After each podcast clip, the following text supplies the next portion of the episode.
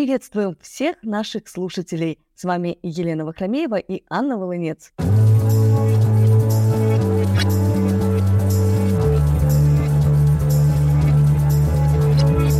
Рады новой встрече с вами на нашем экологическом подкасте. Здесь мы исследуем насущные проблемы нашей планеты, а также возможности, которые ждут нас впереди.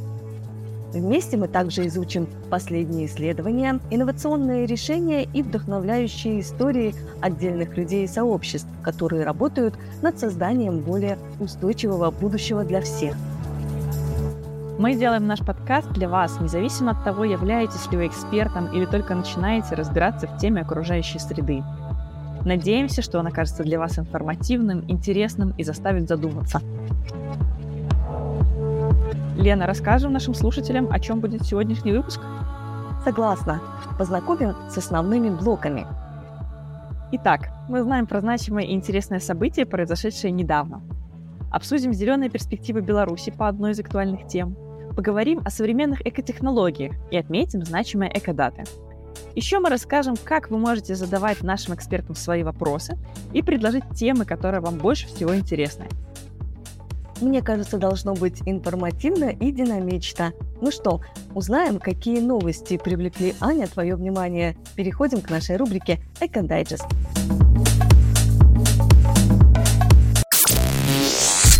Экодайджест. Стать волонтером или членом экологической неправительственной организации в Беларуси – популярный способ получить первый профессиональный опыт для эколога. Такое можно прочитать в интернете. В реальности не всякий активизм безопасен. За прошедшие три года в Беларуси ликвидировано более тысячи общественных организаций, некоторые их члены в тюрьме. Впрочем, еще 2000 организаций осталось. Часть из них продолжает работу. Например, в Минске в июне прошел зоофест, организованный бизнесом при участии благотворительной организации, которую никто не упоминает по названию. И это в духе времени. Активизм в Беларуси сейчас занятие скорее не публичное. Что касается белорусов вне страны, то они осваивают новые формы гражданского участия, а именно отчисление небольшого процента своих ежегодных налогов в пользу белорусских общественных организаций, зарегистрированных за границей. В Литве такая доля налога составляет 0,5%. В начале года их можно адресно отправить через электронный кабинет, и при этом сумма налогов останется прежней. Экоактивизм может принимать и другие формы. Например, когда идеи трансформируются в бизнес, как это произошло в мастерской в Гатово под Минском. Ее владелец реставрирует старую мебель. Он говорит, что за последние десятилетия отношение к мебели 50-70-х годов сменилось с пренебрежительного на восклицание «Какой стиль!». Эко-волонтерство ассоциируется прежде всего с уборками мусора в лесу и субботниками. Но на самом деле оно разнообразно и порой даже опасно – так в год в мире убивают сотни экоактивистов. Правда, в основном это происходит в Южной Америке. Предметом конфликта часто являются земля и полезные ископаемые. Активизм может принимать самые прекрасные формы. Например, ярн-бомберы занимаются изменением городской среды. Ярн-бомбинг – это как граффити, только вместо рисунков используют вязаные вещи – Активисты обвязывают лавочки, заборы и даже надевают свитера уличным статуям. Ярн-бомбинг не является в полном смысле экоактивизмом, но иногда используется как инструмент, чтобы привлечь внимание к проблемам. Кстати, уборки тоже в тренде. И иногда это попытка решить серьезные проблемы. Река Дрина в Боснии переполнена мусором – Каждый год из нее извлекают десятки тысяч кубометров пластика, шин и других отходов. Проблема с утилизацией как в самой Боснии, так и в расположенных по течению Сербии и Черногории. Порой экоактивизм причудливо переплетается с местным контекстом. Вот, например, история о капустном бандите Джоан Куна из Южноафриканской республики. Он прославился пару лет назад тем, что выращивал овощи на городских пустырях, раздавая их нуждающимся в еде. Джон Куна пытались оштрафовать, приравняв это к нарушению благоустройства, но дело отозвали. Мужчина считает, что на самом деле на месте грядок никакого благоустройства и не было. Лена, мы с тобой уже подготовили наших слушателей к теме разговора с сегодняшней гостьей. Так и есть. Мы поговорим про экоактивизм в нашей жизни. как мы можем помогать природе и сохранять окружающую среду. А наша гостья сегодня – экоправозащитница и представительница общественной организации «Экодом» Марина Дубина. Марина, добрый день. Добрый день.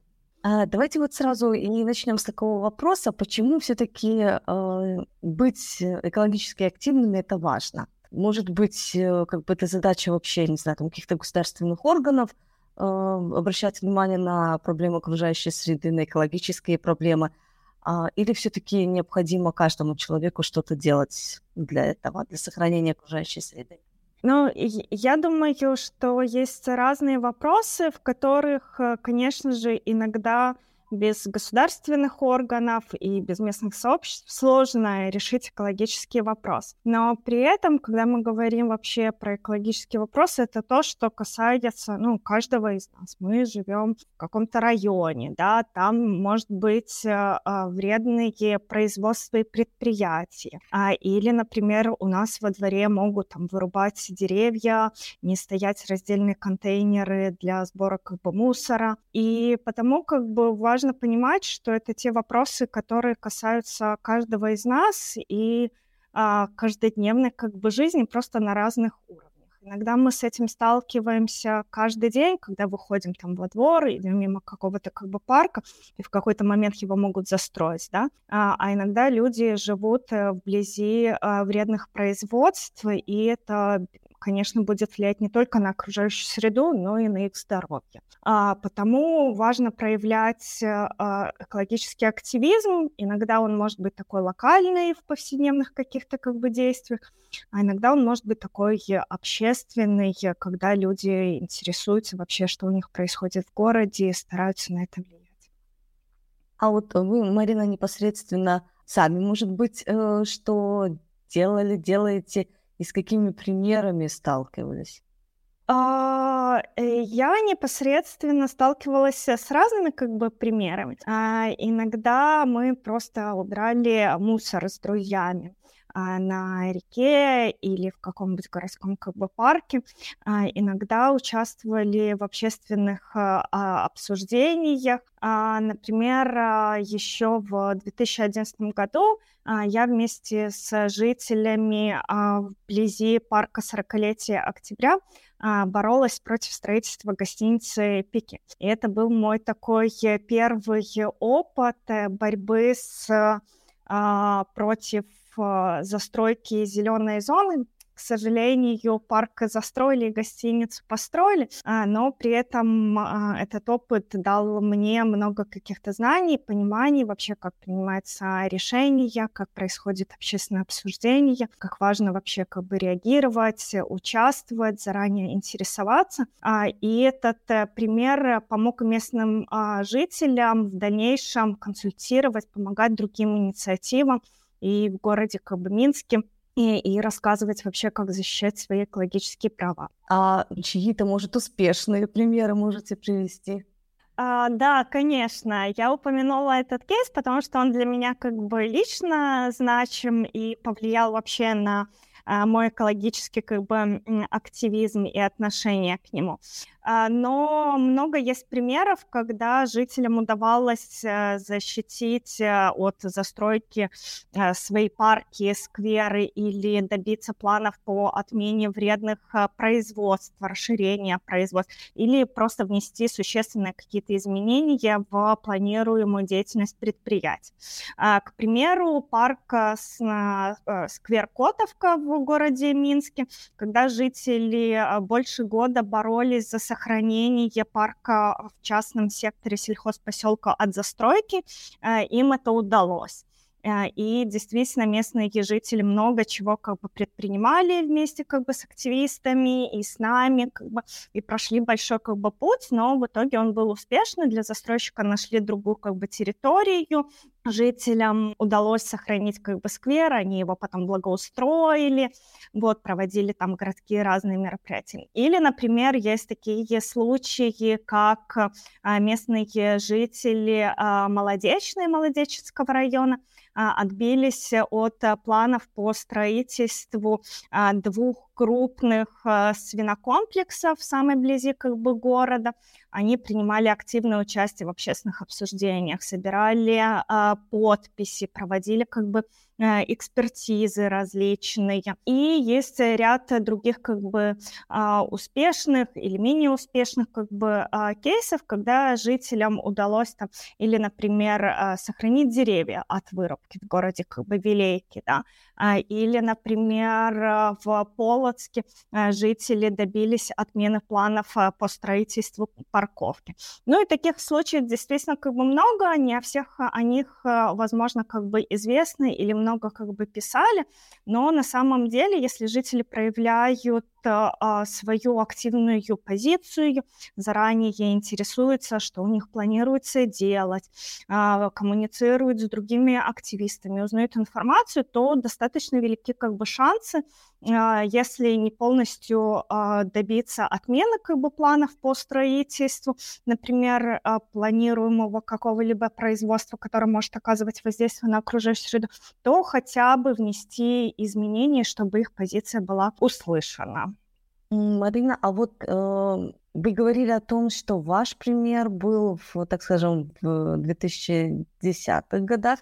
А вообще вот можно как-то по времени посмотреть, насколько рас, э, растет активность населения вот, в защите своих прав на охрану, э, на благоприятную окружающую среду? А, ну, э, мне кажется, что мы можем разделить вообще экологический активизм на, наверное, таких как бы две сферы. Один — это такой большой активизм, экологический образ жизни, когда люди стараются минимизировать свое вредное воздействие на окружающую среду. Например, отказываются от упаковки, используют многоразовые э, стаканчики, сортируют как бы мусор. Это такой как бы активизм образа жизни. Да?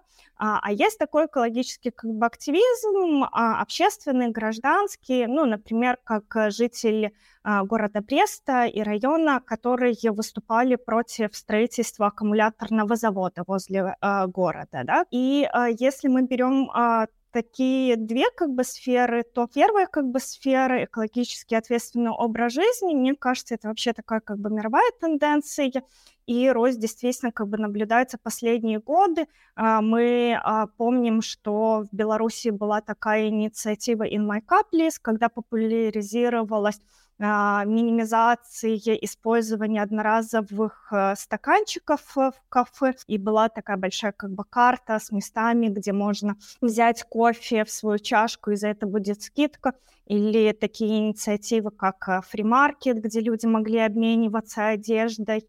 А, или Калиласка благотворительный проект, куда вы можете отдать а, вам ненужную одежду, но которая может кому-то еще как бы пригодиться. И тем самым тоже сокращать свое как бы потребление и перепроизводство а, вещей.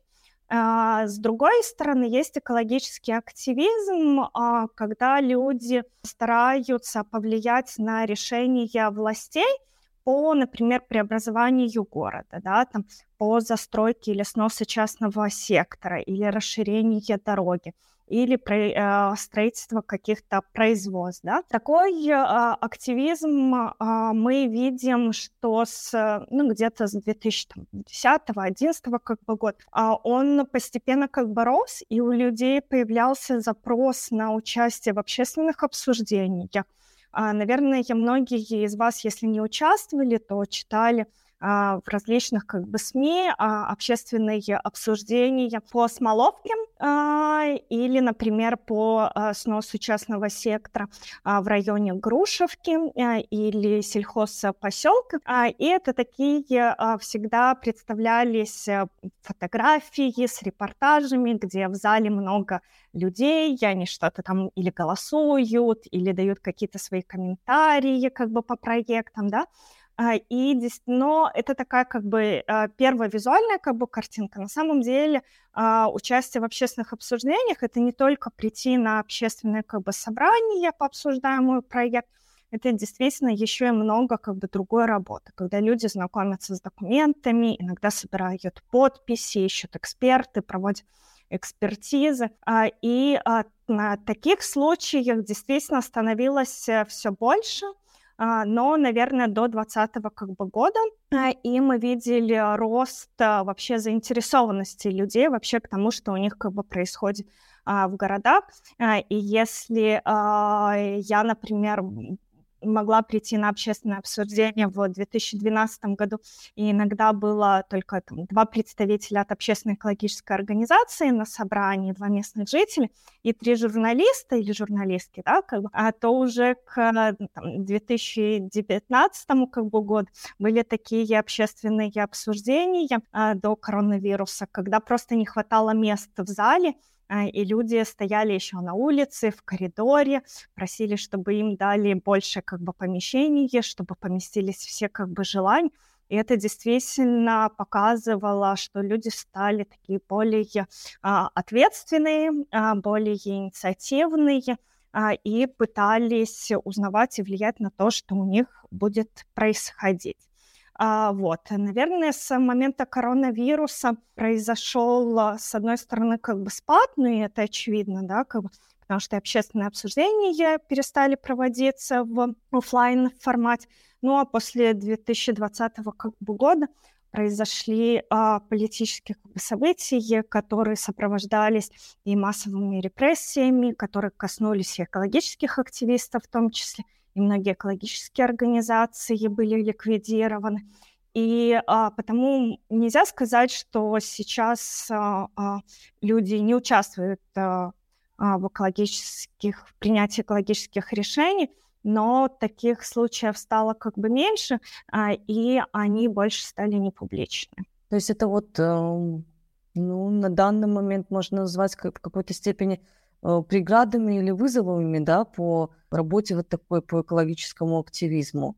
А если, может быть, вспомнить э, как бы что было раньше, с какими приходилось сталкиваться препятствиями и как их преодолевать? Э, да, я думаю, что такое было и, и остается, ну, как бы до сих пор. С одной э, стороны, это а, нежелание а, и там, властей, и бизнеса, и застройщиков прислушиваться к местным жителям, и желание их, особенно после 2020 года, вообще дистанцироваться а, от а, взаимодействия с общественностью. С другой стороны, а, иногда было и нежелание самих жителей что-то менять, чем-то интересоваться. И была такая как бы позиция, что жители думали, что такими вопросами должны заниматься экологические организации, а не сами как бы жители. И, например, в нашу организацию тоже часто звонили такой позиции, чтобы сообщить о проблеме какой-то, да,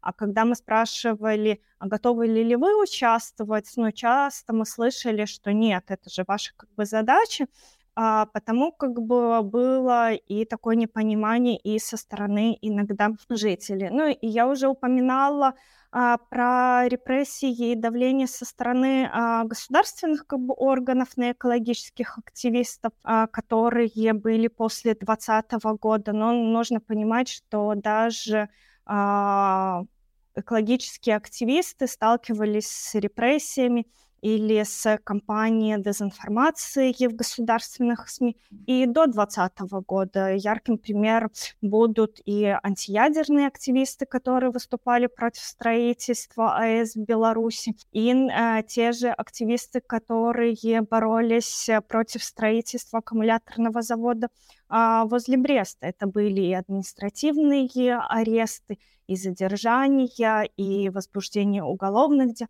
и различные проверки, обыски, и активистам не давали проводить э, собрания, не говоря о том, чтобы согласовывать митинги или пикет. А потому противодействие со стороны государственных органов как бы тоже оно как бы происходило. И чем больше был проект, а, например, чем больше он был значимый, например, а, для государства, такой как Островецкая АЭС да, или Белорусско-Китайский индустриальный парк, тем больше противодействия мы видели а, со стороны государственных органов в отношении активистов. А, но при этом а, ряд, мне кажется, а, вопросов, которые были преградами и проблемами со стороны а, местных, например, жителей, ну, нежелание или незнание что-то делать, да, а, они со временем как бы менялись, потому что люди видели, а, что а, есть примеры успешных а, компаний, да, а, и что, например, если а, в вашем во дворе что-то планируется делаться, и ваши соседи там собирают как бы подписи, именно в такой личной как бы коммуникации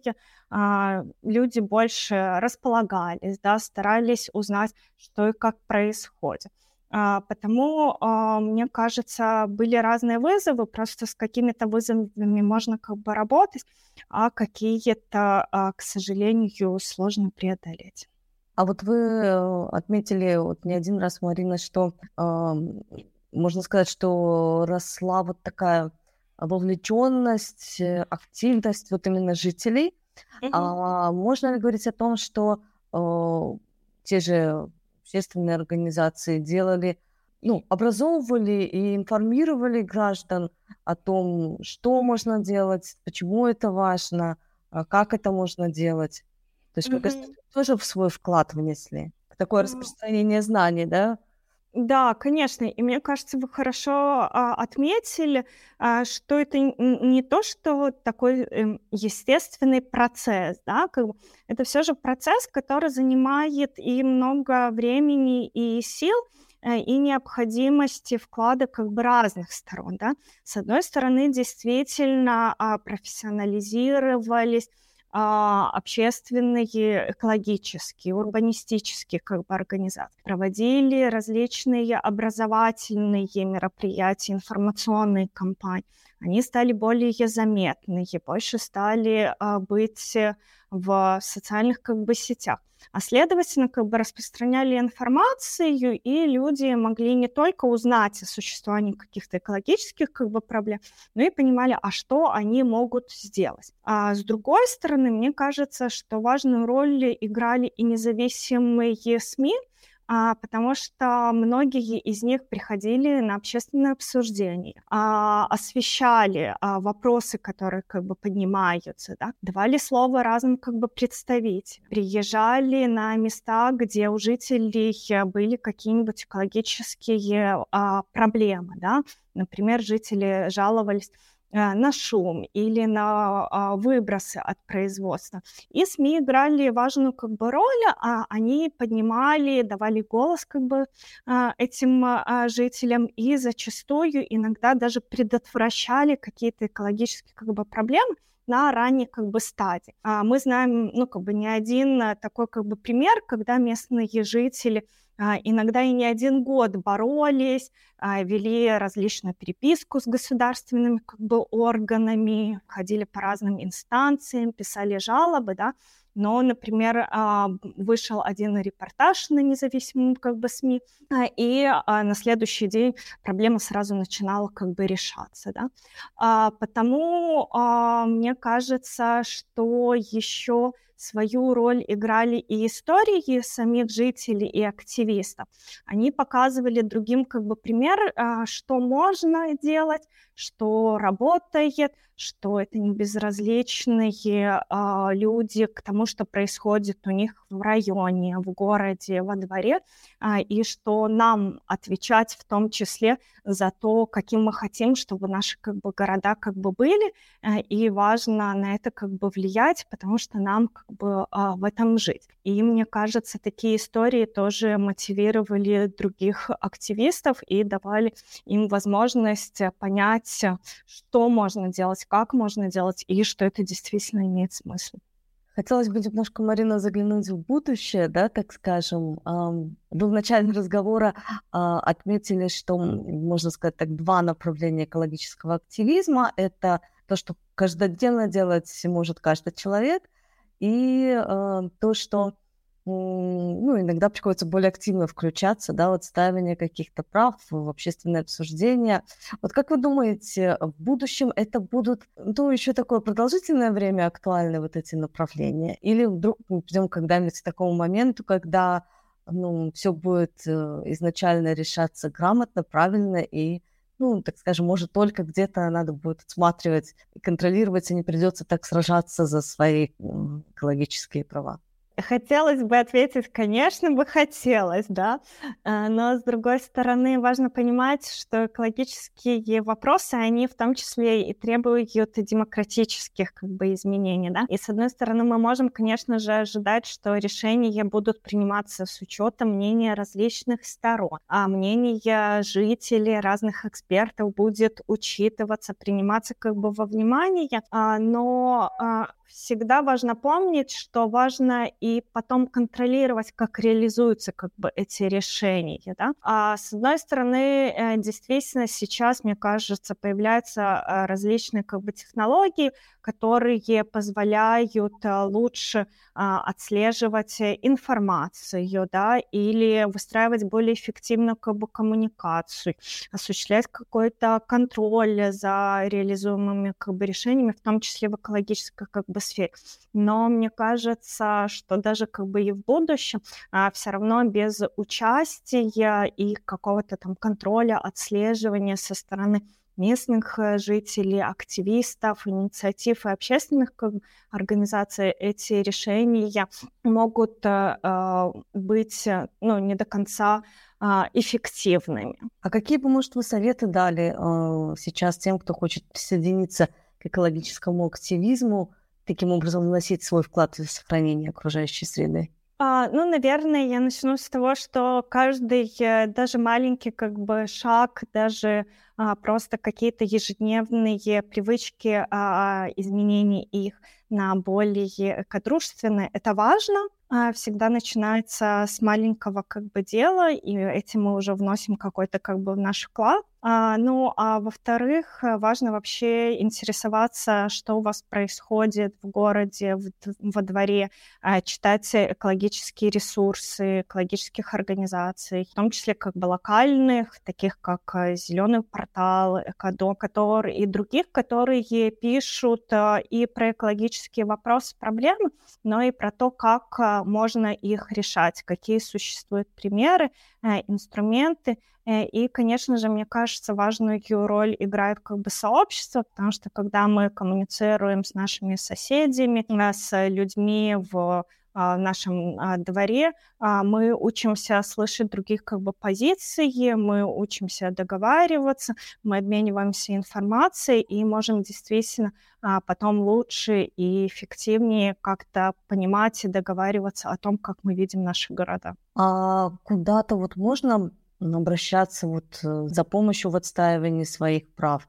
То есть вот, э, может быть, иногда есть желание, но э, нет вот такого четкого знания, как работают механизмы? А, есть ряд инструментов, которые помогают эффективнее реагировать на какие-то экологические или городские как бы, проблемы. Ну, например, 115 бел как бы сервис, да, где вы можете оставить заявку на установку раздельных как бы контейнеров а, или а, на то, чтобы у вас там заделали ямы как бы во дворе, да, а, или благоустроили детскую как бы площадку. С другой стороны, есть такие как бы проекты, как Petitions by — это сайт с петициями, где вы можете создать как свою петицию по волнующей вас проблеме, так и подписывать другие петиции. Это хороший инструмент понимать вообще, а, как можно составлять петиции, как они влияют,